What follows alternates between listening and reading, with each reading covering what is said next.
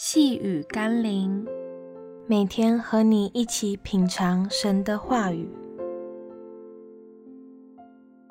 化腐朽为神奇的主。今天我们要一起读的经文是《约翰福音》第六章第七节。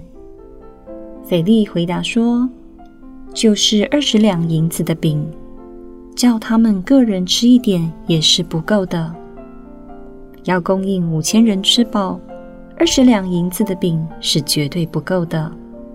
腓力不过把事实告诉耶稣，或是希望帮耶稣找个台阶下，好让耶稣拆散众人回家。殊不知，耶稣就是想挑战我们的合理和逻辑。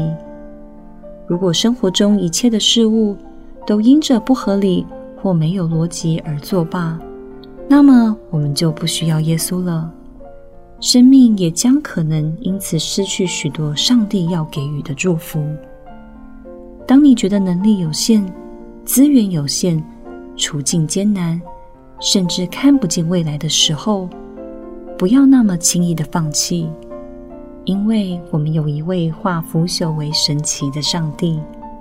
他需要的不是给他二十两，他需要的是你愿意信靠他，全然的相信他。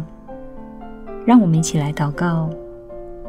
爱我的耶稣，许多时候我会为所处的光景抱怨，认为你给我的功课又大又难，就如同腓力的心情一般沮丧。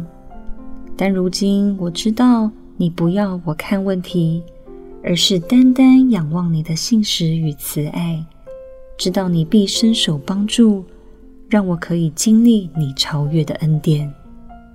奉耶稣基督的圣名祷告，阿门。